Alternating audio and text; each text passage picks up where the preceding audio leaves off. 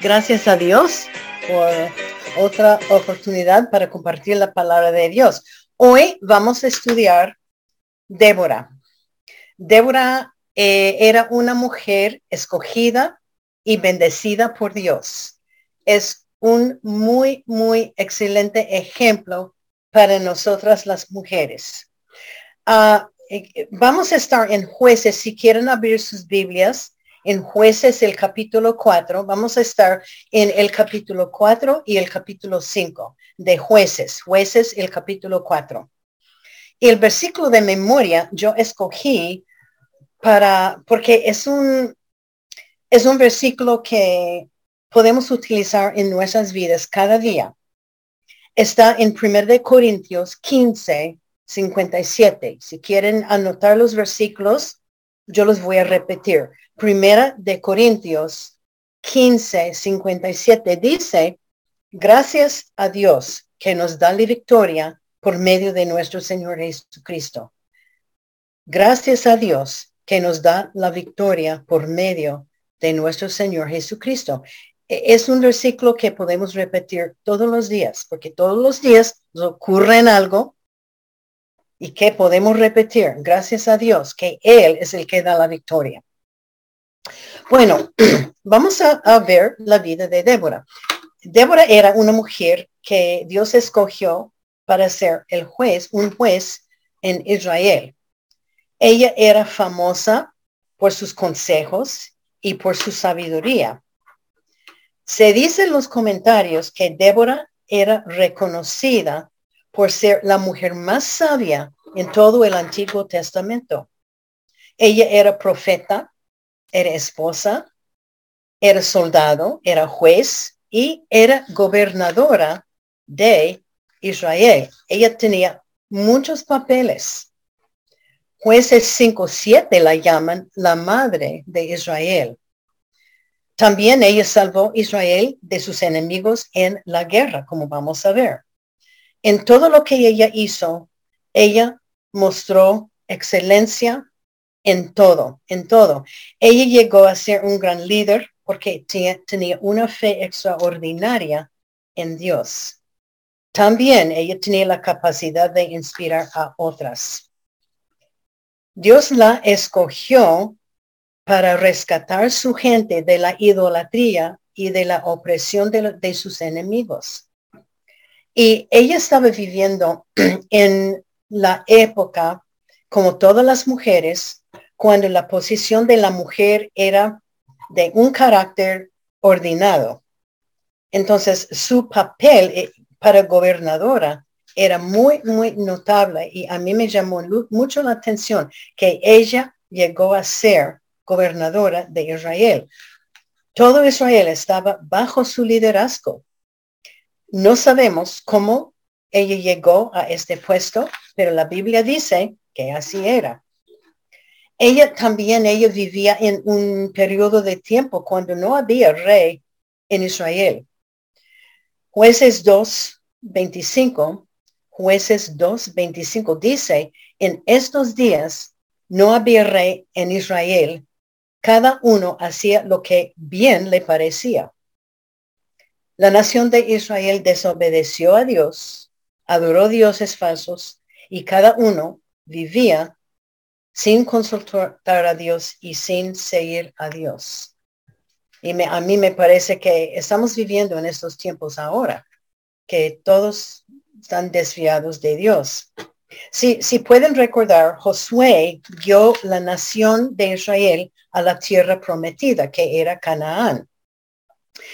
En Deuteronomio 31.3, Deuteronomio 31.3, Dios prometió destruir los enemigos de la nación de Israel, pero ellos tenían que obedecerle a él, a Dios.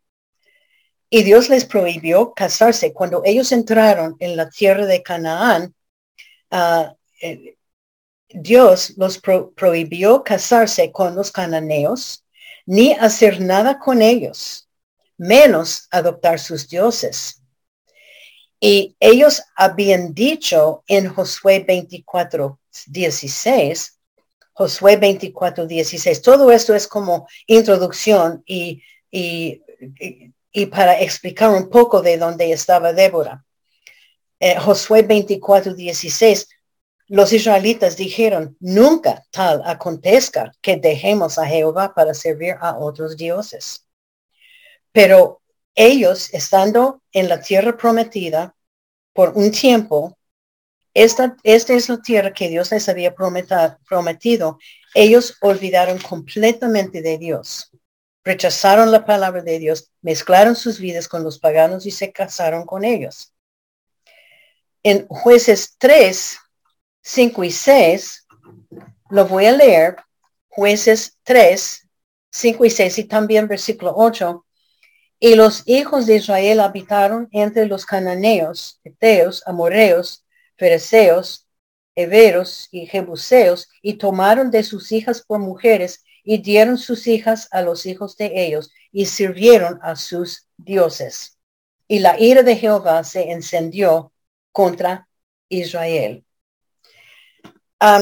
Durante esta época, eh, en, cada época que vivían los israelitas, ellos tenían famoso historia de seguir a Dios. Después se apartaron de Dios y después ellos empezaron a adorar otros dioses y después Dios mandó castigo y después de tiempo ellos arrepintieron y volvieron a Dios y Dios los, los, los puso su bendición sobre ellos otra vez. Este fue su historia. Y la ira del Señor se encendió contra ellos cada vez que esto sí pasó.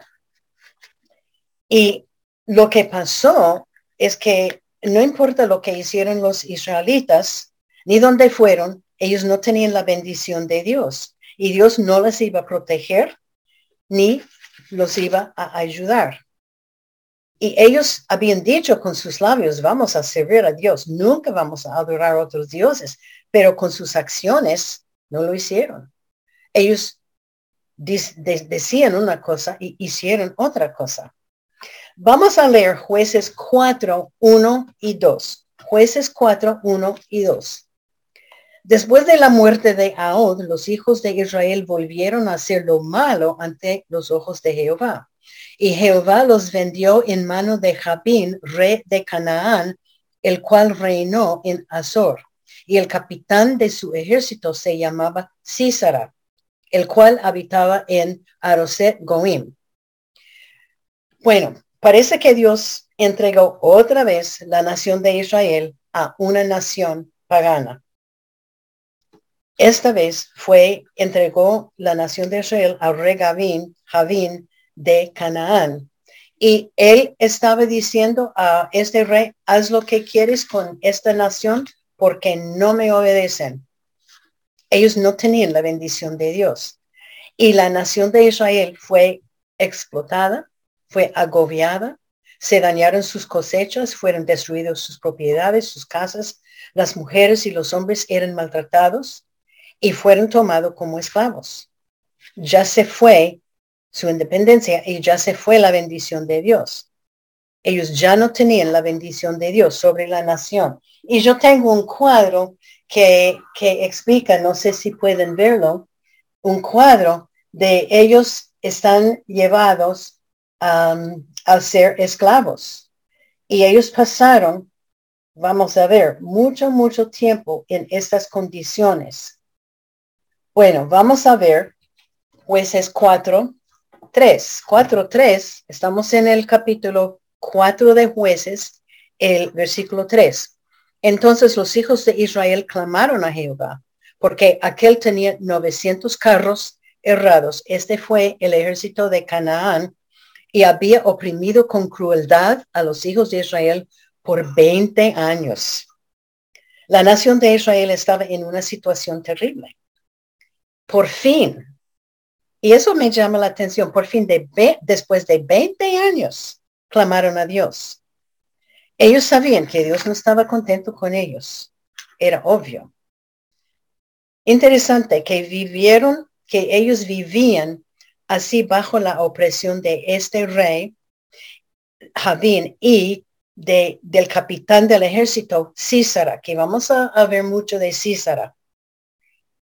Por 20 años, 20 años antes de buscar a Dios, antes de clamar a Dios. Estos hombres y su eh, ejército habían oprimido con crueldad a los israelitas por mucho, mucho, mucho tiempo. Ellos habían visto milagros y bendiciones como Dios les había ayudado a, la, a la, llegada a la tierra prometida. Ellos sabían todas las historias de los milagros del Mar Rojo, del Jericó, etcétera, etcétera, etcétera. Pero con los años ellos desfiaron del camino de Dios. Y la nación de, de, Israel tenía todo, tenían una tierra perfecta. Dios les había llevado, Dios les había dado todo, todo, todo. Y ellos lo rechazaron y no lo apreciaban. Bueno, y ellos por fin, y ese es otro cuadro, ellos por fin clamaron a Dios demoró mucho, mucho tiempo clamar a Dios, pero por fin, después de 20 años, ellos tienen mucho más paciencia que yo y estaban viviendo en condiciones terribles. En jueces 2.28, la palabra de Dios dice, y cuando Jehová les levantaba jueces, Jehová estaba con el juez y los libraba del mano de los enemigos todo el tiempo de aquel juez. Dios había levantado jueces, pero eran hombres. Los jueces tenían cierto trabajo, ellos hablaban por Dios, eran la voz de Dios. El juez era un líder para guiarlos y dirigirlos al arrepentimiento de sus pecados y ah, guiarlos a la batalla contra los enemigos. los jueces tenían una relación íntima con Dios. Ahora vamos a leer jueces 4.4. Gobernaba en aquel tiempo a Israel una mujer, Débora, profetisa, mujer de Lapidot. Entra Débora, la protagonista de nuestra historia. Dice que era ella profetisa y que gobernaba. Interesante. A la verdad no sabemos mucho de ella, de lo que hay aquí en, este en estos pasajes. Hay poca información. Ella era casada con un señor que se llama Lapidot, una profetisa, como ella, lo que ella hizo, ella, ella escuchaba a la gente y con sabiduría ella dio a conocer la palabra de Dios y les ayudó a, buscar la voluntad de Dios para sus vidas. Ella hablaba por Dios. También dice que ella gobernaba a Israel. Es muy interesante. Ella aceptó ser gobernadora y llegó a ser la única autoridad para toda la nación. A mí me llama mucho la atención en esas épocas cuando la mujer era menospreciada, la mujer no tenía mucho que decir de nada. Ella era la gobernadora. Y también dice que ella era casada con un hombre lapidot. Es, es el único, la única cosa que tenemos de él, su nombre. No tenemos información de él ni de su matrimonio. Pero yo creo que ella tenía que tener el apoyo de su esposo para hacer todo lo que ella hacía, porque ella hacía mucho. Vamos a ver jueces 4, 5. 4, 5 y acostumbraba sentarse bajo, está hablando de Débora, y acostumbraba sentarse bajo la palmera de Débora entre Ramá y, y Betel en el monte de Efraín. A los hijos de Israel subían a ella a juicio. Ella estaba llena del Espíritu de Dios y sus palabras. Ella vivía en el monte de Efraín y se sentaba bajo la palmera que tenía su nombre. lo llamaron esta palmera, palmera de Débora.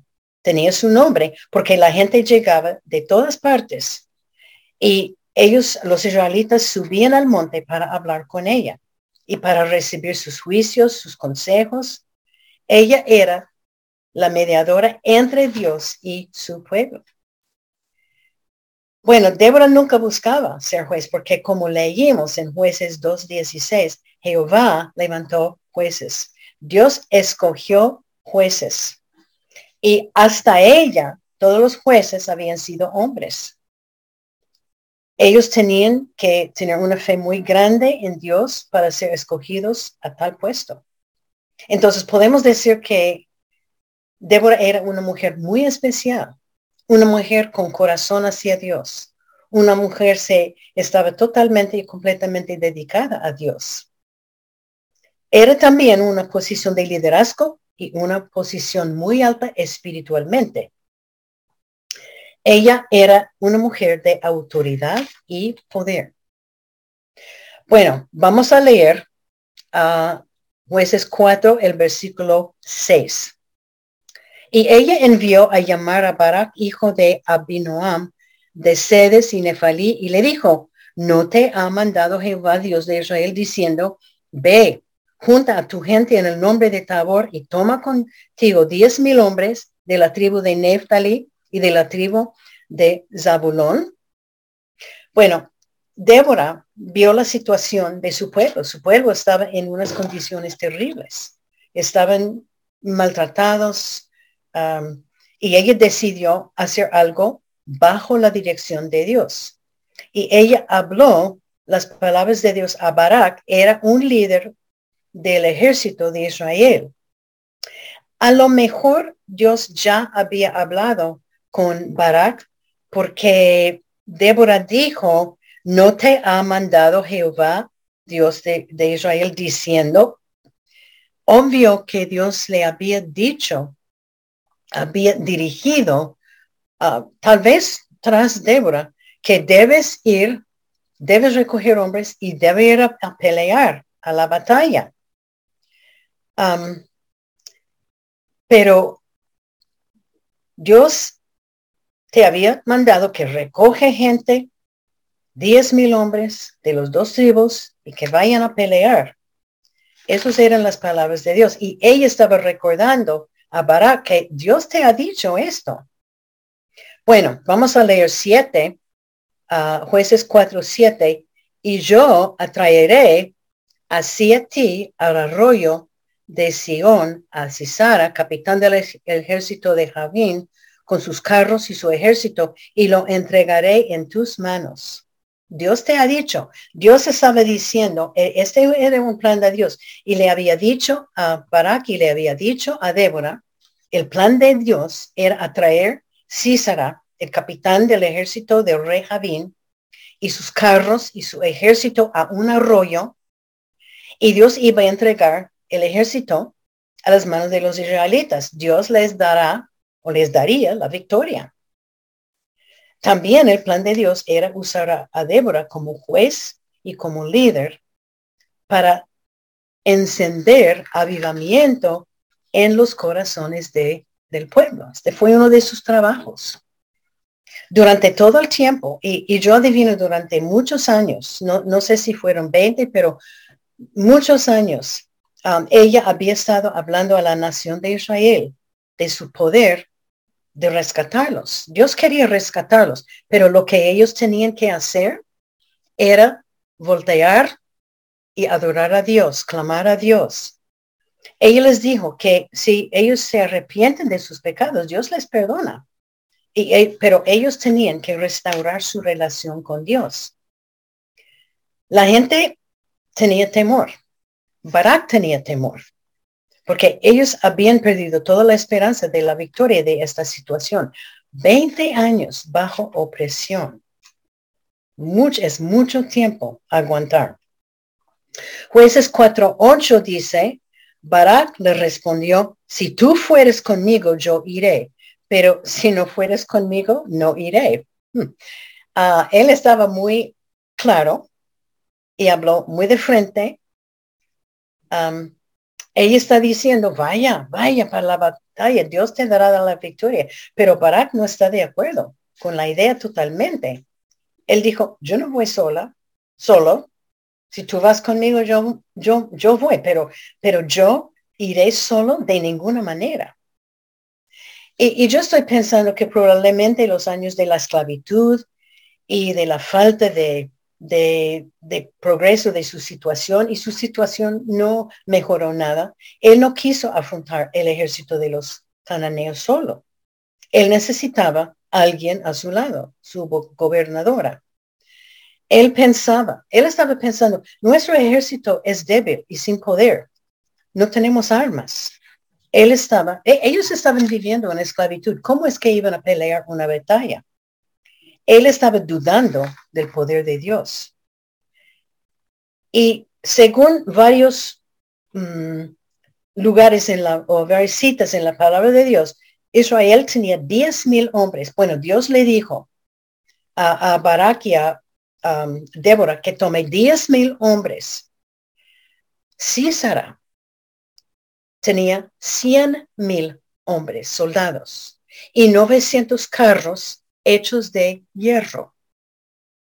Y Barak estaba pensando, es una imposibilidad ganar contra ellos. Aquí estamos, 10 mil hombres. Ellos tienen 100 mil hombres, 10 veces de lo que tenemos. Y ellos tienen esos carros hechos de hierro. Ellos tienen caballos. Estamos de pie. Jueces 4.9. Estamos en uh, jueces 4.9. Ella dijo, iré contigo, contigo, mas no será tuya la gloria de la jornada que emprendes, porque en mano de mujer venderá Jehová a Císara. Y levantándose Débora fue con Barak a Cedes. Bueno, Débora sabía que Dios había hablado. Ella no dudaba nada, nada, nada de Dios. Nunca dudaba de Dios, ni de las instrucciones. Ella dijo, yo iré contigo. Pero ella profetizó. Es que en, en las guerras, en aquellos tiempos, ellos recibieron mucha gloria y mucha alabanza cuando ellos mataron el, el, jefe o el capitán del ejército. Pero ella dijo, voy contigo, pero yo te voy a decir que tú no vas a tener la victoria sobre Císaro, Císara, el capitán del ejército. No va a matarla. Será una mujer que lo va a matar. Bueno, a pesar de todo, vamos a leer, bueno, un resumen de jueces 4 días a 13. A pesar de todo, Barak decidió ir con su líder. Ellos salieron con 10 mil hombres y con Débora. Bueno, jueces 4, 14, estamos en jueces 4, 14 al 16 que voy a leer. Y Jehová quebrantó a Císara a todos sus carros y a todo su ejército a filo de espada delante de Barak, y Císara descendió del carro y huyó a pie. Mas Barak siguió los carros y el ejército hasta Aroset Goim, y todo el ejército de Císara cayó a filo de espada hasta no quedar ni uno. Siguió una batalla. Es muy interesante porque después en el capítulo 5 de jueces, llega el cántico de Débora, un cántico que ella y Barak cantaron juntos, pero ella lo escribió. Y dice en, los versículos 4 y 5 del jueces 5, los montes temblaron delante de Jehová. Cuando ellos marcharon a Edom, los cielos destilaron y las nubes gotearon aguas. Según los comentarios, esta fue una tempestad de granizos. Ya los que vivimos o hemos vivido en Bogotá sabemos muy bien lo que es, una tempestad de granizos. Dicen los comentarios que fue tan fuerte que los cananeos no podían ver. El río creció y entre la espada y el río corrieron y muchos se ahogaron, pero Muchos murieron, todos murieron. Y una vez que el ejército del rey y Císara estaba donde Débora quería, ella dijo, ya, hoy, vamos, que tenga la victoria. Entonces, ella dijo, ya, hoy es el día de la victoria sobre Císara. Jehová ha salido, de, ha salido delante de ti. Y Dios quebrantó a Císara y todos sus carros y todo su ejército. Y Císara bajó de su carro y salió corriendo. La victoria de la batalla llegó. Barak y su ejército ganó contra un ejército con cien mil soldados y 900 carros y todos murieron. Bueno, menos el, el capitán del ejército que vamos a ver lo que pasó con ella. Él. La Biblia dice que ni hombre se quedó con vida, menos Císara, su capitán. Este fue un milagro de Dios. La fe de Débora llevó el ejército a la victoria. En los versículos 17 em, al 22 ah, sigue la historia y voy a hacer un resumen. Barak salió detrás de Císara y le encontró muerto al capitán del ejército en la tienda de una mujer, Jael. Y ahora voy a leer jueces 4, 23 el 24. Así abatió Dios aquel día de Javín a Javín, rey de Canaán, delante de los hijos de Israel. Y la mano de los hijos de Israel fue endureciéndose más y más contra Javín, el rey de Canaán, hasta que lo destruyeron. Dios le dio la victoria en esta batalla. Y Israel se dio cuenta de esto.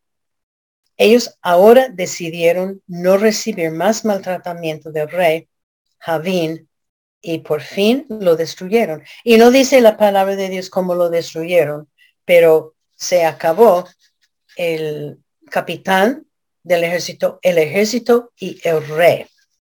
Muy interesante.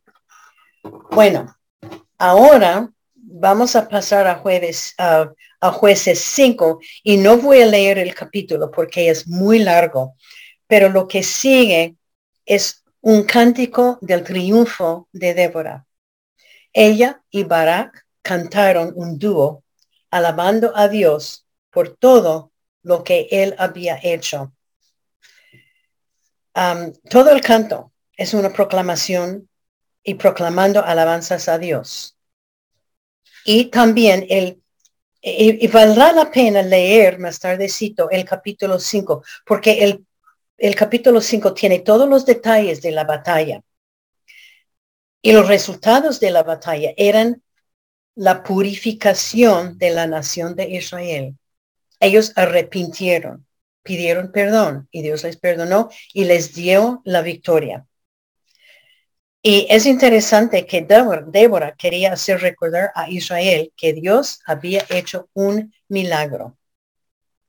Y empieza en el versículo 3, hablando, o el versículo 4, hablando de los granizos. Y el cántico empieza en 5.3.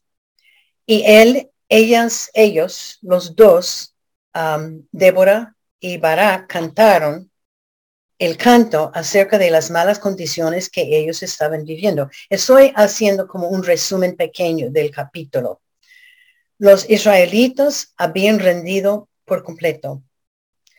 Y después habla del llamamiento de, David, de Débora para la batalla.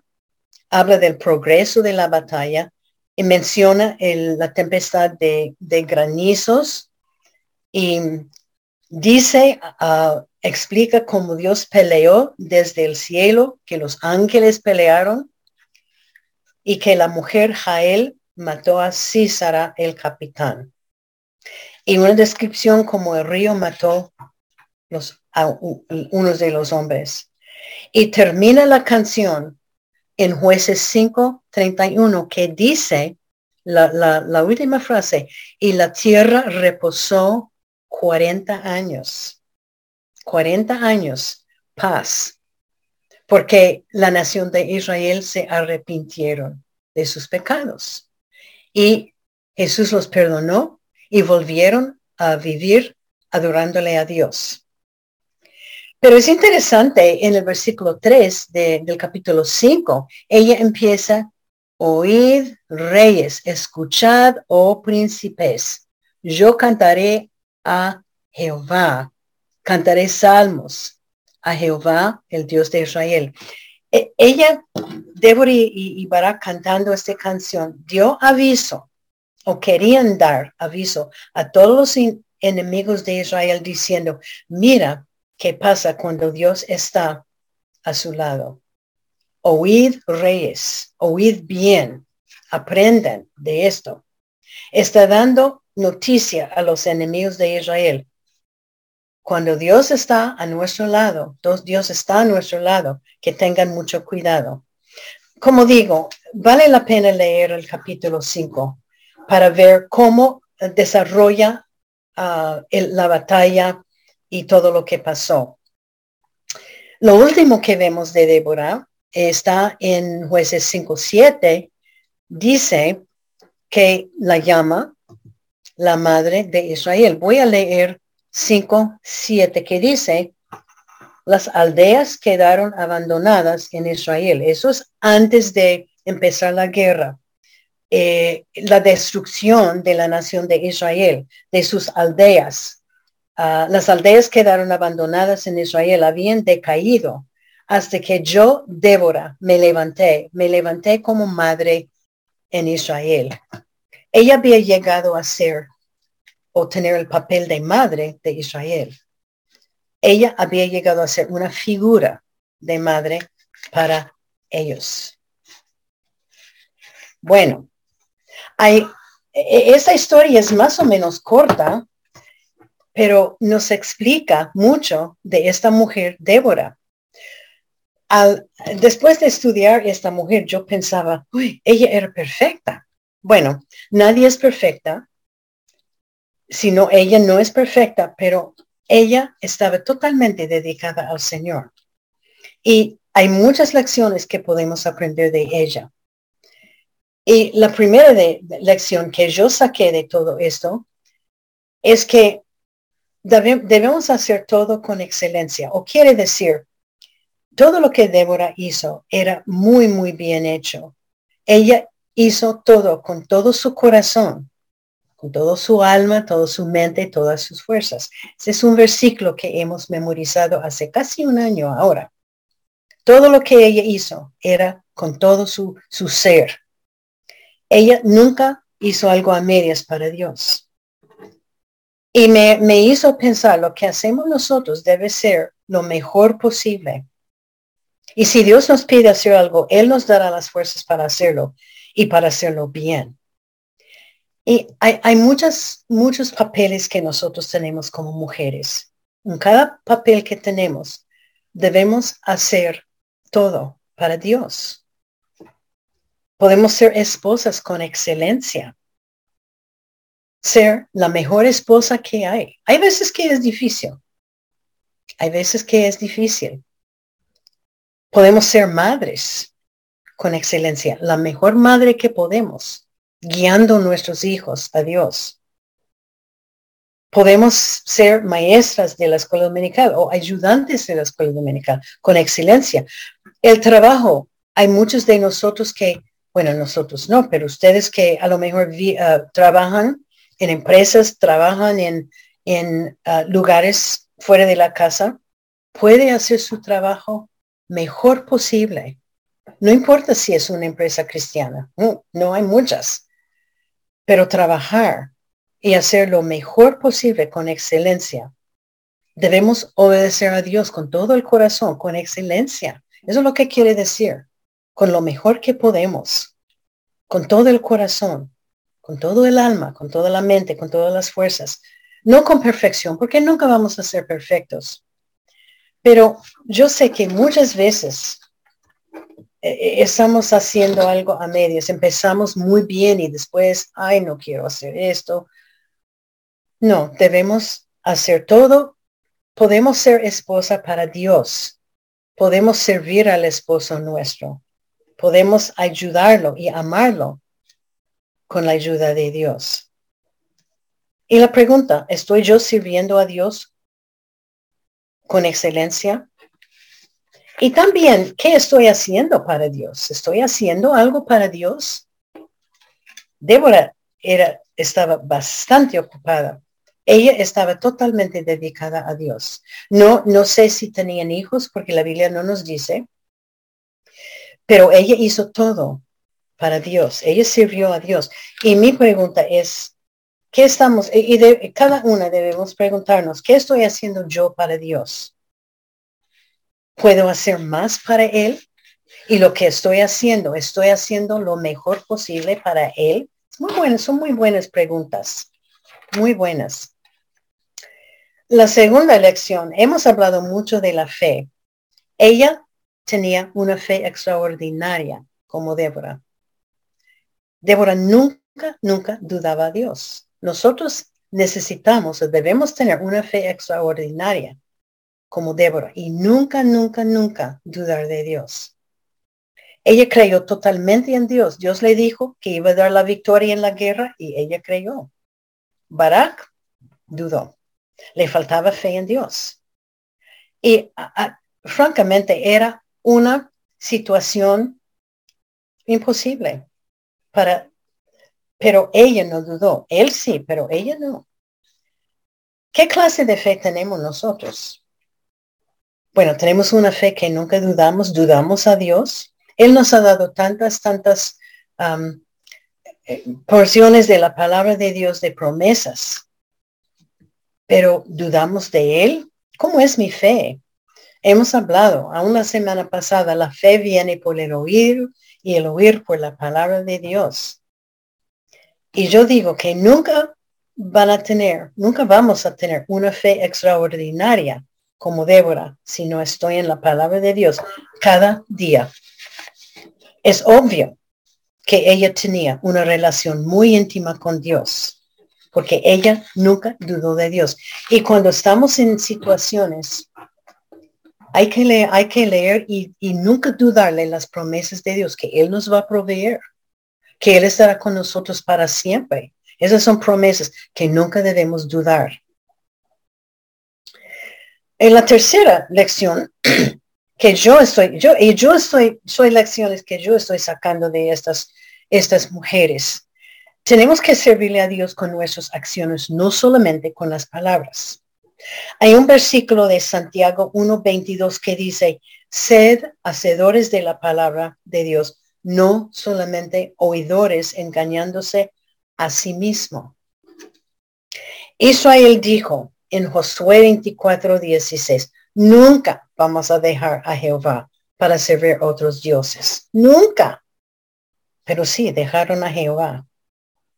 Y, yo sé en nuestras vidas, vamos a la iglesia domingo y cantamos, oh, yo quiero andar con Cristo, oh, yo amo a Cristo, Él es mi, mi redentor. Pero al salir, ¿cómo es mi vida? Israel tenía una doble vida. Ellos estaban diciendo una cosa y haciendo otra cosa. ¿Cómo es mi vida? El lunes a sábado? E, esas son preguntas que debemos ponernos a pensar. El comportamiento nuestro debe ser igual a las palabras. Repito el versículo.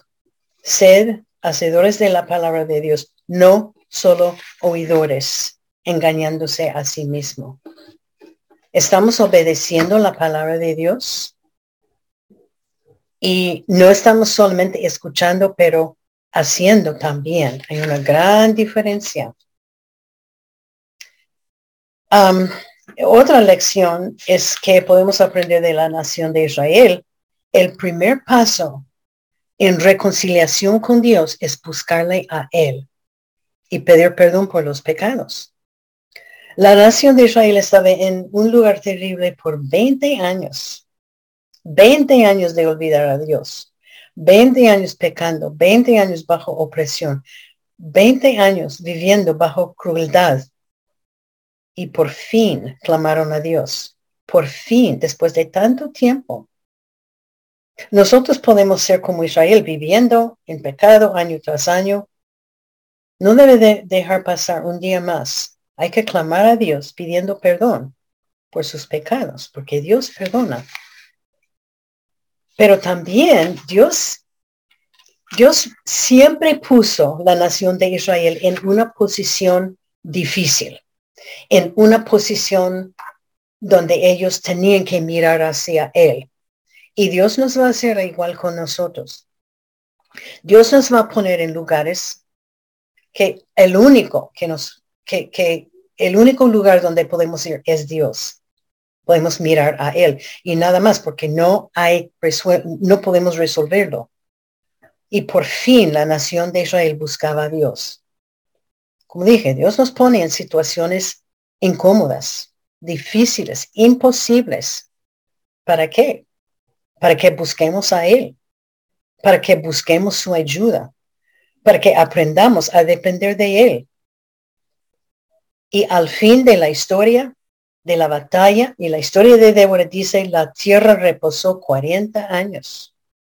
40 años, es mucho tiempo. Eh, a lo mejor es, lo muy, eh, es el tiempo más largo que Israel había seguido a Dios, porque esta fue su historia.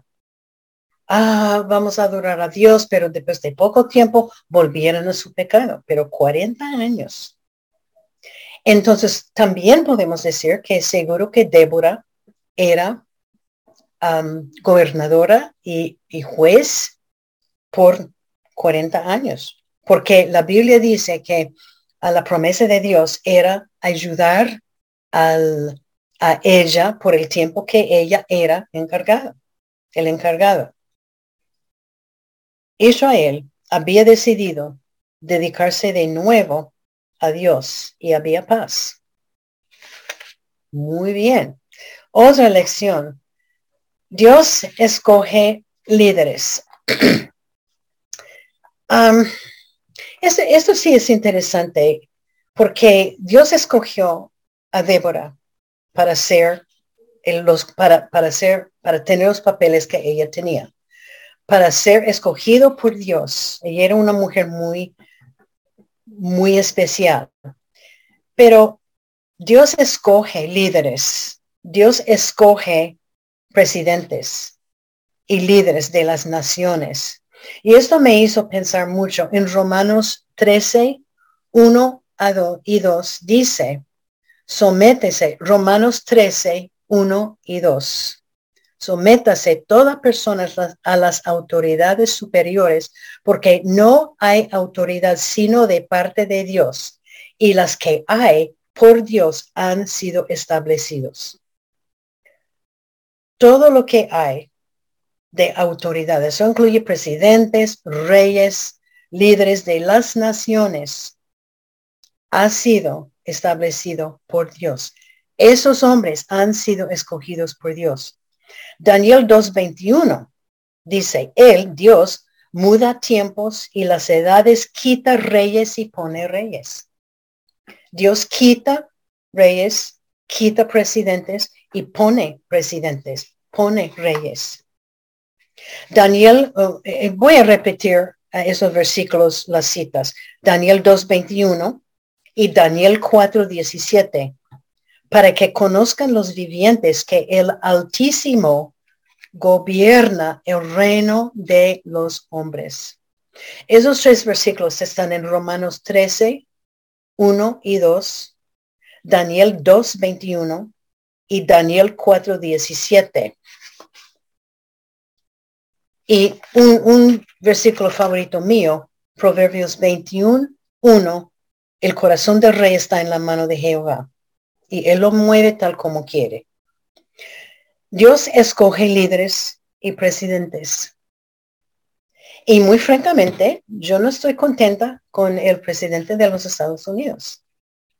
Hay muy pocas personas que están contentas con él. Y ni voy a decir más pero Dios lo puso como presidente. La gente no lo puso. Había elecciones, como, hay como están en, en eh, eh, la gente está escogido, pero Dios es el que pone reyes y quita reyes. Dios es el que pone presidentes y que quita presidentes. Estoy pensando que a lo mejor algunos de ustedes no están tan contentas con su presidente tampoco. No lo conozco, pero he oído decir el presidente de Rusia, Putin, está atacando y matando gente inocente. Pero Dios los puso en sus lugares Ellos han sido escogidos por Dios. Dios escogió a Débora.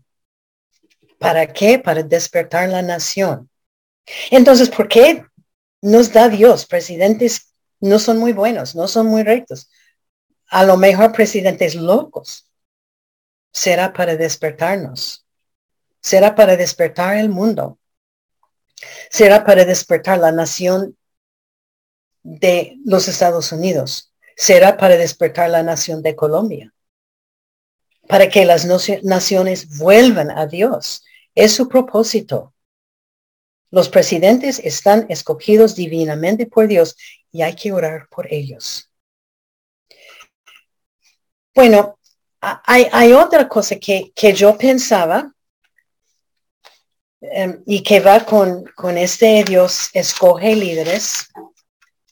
Y me llegó la idea, y es verdad, Dios escoge los pastores también.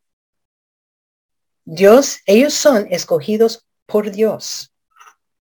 La iglesia donde, donde estamos congregando nosotros es, es muy buena iglesia, es muy fundamental, es muy conservativa, tiene dos pastores. Y de vez en cuando escuchamos críticas y quejas de parte de algunas personas en la congregación. Ah, críticas no merecidas, falsas, mentiras, causan muchos, muchos problemas dentro de la iglesia.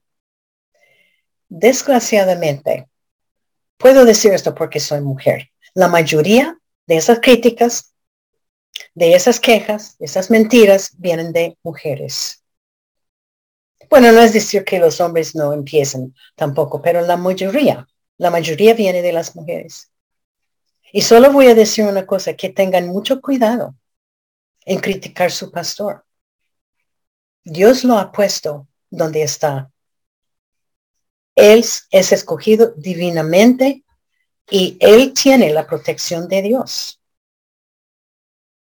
Y de lo que yo he observado, Dios va a castigar a los que causan división en la iglesia. Un, un, un, un chisme, un, una crítica puede dividir una iglesia. Yo lo he visto pasado. He visto en varias iglesias empiezan a chismear, empiezan a, compartir y, y dentro de poco la iglesia está dividida. Debemos estar orando. Eh, Roberto y yo hemos, eh, hemos sido pastores. Entendemos muy bien. Mi hijo es pastor. Mi yerno, el esposo de mi hija, es pastor. Yo sé muy bien, muy bien lo que pasa. Y estoy diciendo que tengan mucho cuidado porque los pastores son escogidos por Dios y están en sus puestos por la orden de Dios y Dios los va a proteger. Bueno, otra lección, esa fue una lección larga. Otra lección, debemos extendernos para servir a otros. Débora era un juez y la gente, mucha gente llegaba para consejos. Y ella dedicó mucho tiempo, mucho de su vida escuchando y ayudando el prójimo, extendiéndose. Ella es muy buen ejemplo para nosotros. Hay un versículo en Juan 13, 35, Juan 13, 35, que dice, en esto conocerán todos que sois mis discípulos si tuvieres amor los unos para los otros. La gente debe poder ver el amor de Cristo en nosotros. Entonces, ¿qué, qué, qué ven cuando, cuando nos ven la gente? ¿Qué hay dentro de nosotros que está saliendo? Débora vivía, vivió una vida sirviendo a otros y a Dios. Y nosotros, yo no sé qué piensan ustedes, pero nosotros vivimos en un mundo muy egoísta. Un mundo mm, cuando la gente piensa en sí mismo, que sí misma. E, e, es, la época de para mí, yo voy a hacer lo que yo quiero. Yo voy a comprar lo que yo quiero. Yo voy a, seguir como yo. Nadie me va a decir cómo hacer. La gente no da para otros. Y la Biblia manda que amemos al prójimo y que siempre estamos listos al extendernos para otros, ayudar. Y yo veo no importa dónde estamos viviendo, hay gente con mucho dolor en sus vidas que necesitan ayuda y debemos extendernos a ellos.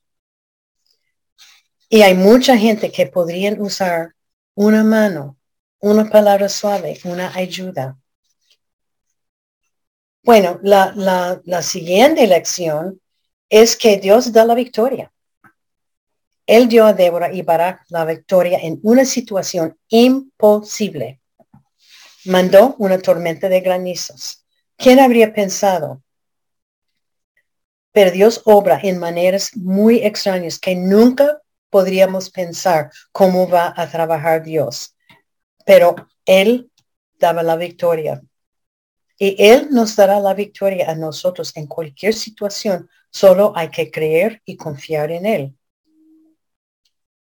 No sé si hay algún, alguien que está escuchando, está en una situación imposible. Muchas de las situaciones en que encontramos son imposibles. Pero, ¿cuál es el versículo de memoria? ¿Hay algo imposible para Dios? No, no hay nada imposible para Dios. Dios te dará la victoria, pero hay que creer en Él. Hay que crecer la fe. Y otra, la, décima que yo pensaba es que Dios utiliza mujeres en la obra. Dios escogió a ella para ser un juez. Muy, muy fuera de lo normal de, en aquel, para aquella época. Pero Dios quiere usarnos en la obra y necesitamos estar dispuestas a dedicarnos a Él estamos sirviendo a Dios. Yo, yo he preguntado a muchas mujeres, pero escucho eso, ay, yo no puedo hacer nada. Es que es para la juventud hacer visitas, es para la juventud hacer esto y esto. Pero Dios quiere utilizar nuestras vidas en la obra. Puede visitar a una enferma.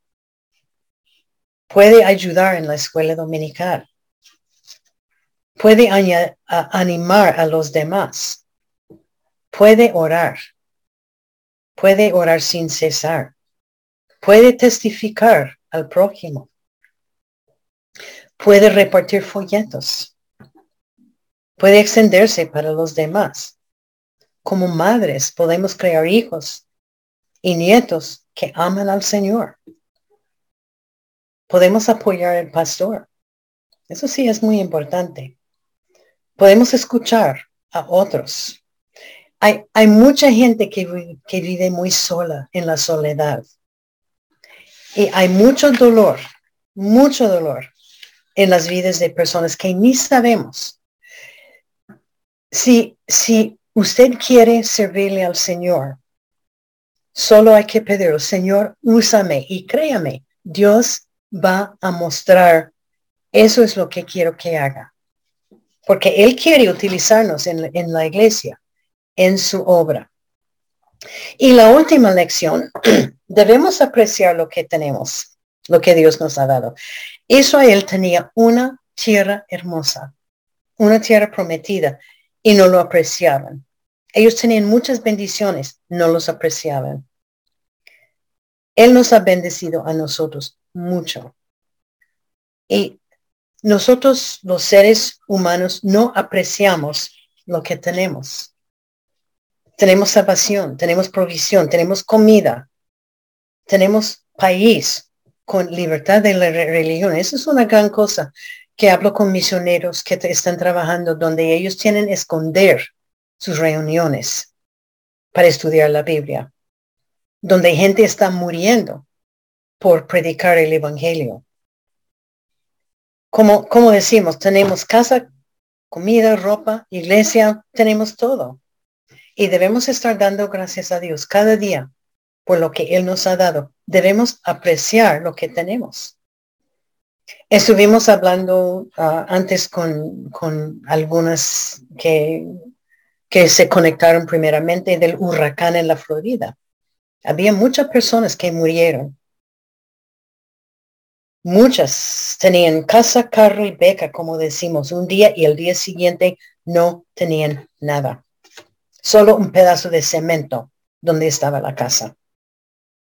No sabemos lo que pasará mañana, pero debemos poner las pilas y vivir agradeciendo a, agradecidos a Dios por lo que Él nos ha dado.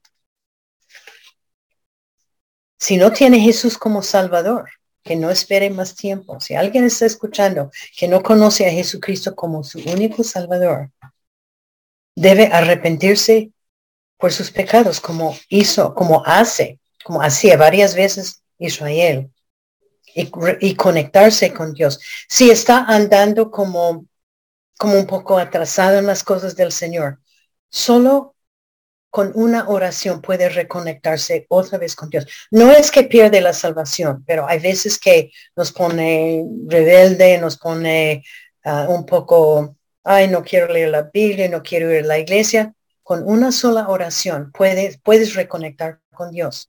Porque si hay pecado en mi vida, Dios no me escucha. Si hay pecado en mi vida, está apagado el Espíritu Santo. Entregue su vida a Él, pidiendo perdón por sus pecados. Bueno, Débora era un, líder, soldado, gobernadora, juez, profetisa, esposa, protector de Israel. Y ella sabía que Dios es el que da la victoria. Ella servía a Dios con todas sus fuerzas y habilidades. Ella tenía una fe que nunca faltaba en Dios. ¿Podemos ser una Débora? Bueno, eso tenemos que preguntarnos. Por un lado, no, no vamos a, a ser gobernadores de una nación. No vamos a pelear en una guerra contra soldados. Pero hay mucho que sí podemos hacer. El versículo que hemos aprendido hace mucho tiempo, Mateo 22, y amarás al Señor tu Dios con todo tu corazón, con toda tu alma, con toda tu mente y con todas tus fuerzas. Podemos servirle al Señor con todo. Débora enseñó, Débora animó a la gente. Débora guió a otros a creer en Dios. Débora escuchó la voz de Dios. Ella dio consejos espirituales. Ella mostró fe una fe extraordinaria. Ella ayudó al prójimo. Bueno, nosotros, como dije, nosotros no vamos a pelear una guerra contra gente, pero nuestra lucha hoy es una lucha espiritual. Tenemos que pelear esta batalla. Déjame leer Efesios 6, 12. Efesios 6, 12, que dice, porque no tenemos lucha contra sangre y carne, sino con principados, potestades, contra los gobernadores de las tinieblas de este siglo, contra huestes espirituales de maldad en las regiones celestiales o celestes. Esta es nuestra lucha. Estamos peleando contra Satanás y él está atacando y hay que defendernos. Satanás está atacando la iglesia y el hogar porque él no puede controlar, no está controlando la iglesia ni el hogar. Pero en esos dos lugares, él está luchando, él está atacando. Hay que protegerse. Hay mucho que podemos hacer y hacerlo con todo corazón, alma, mente y fuerzas.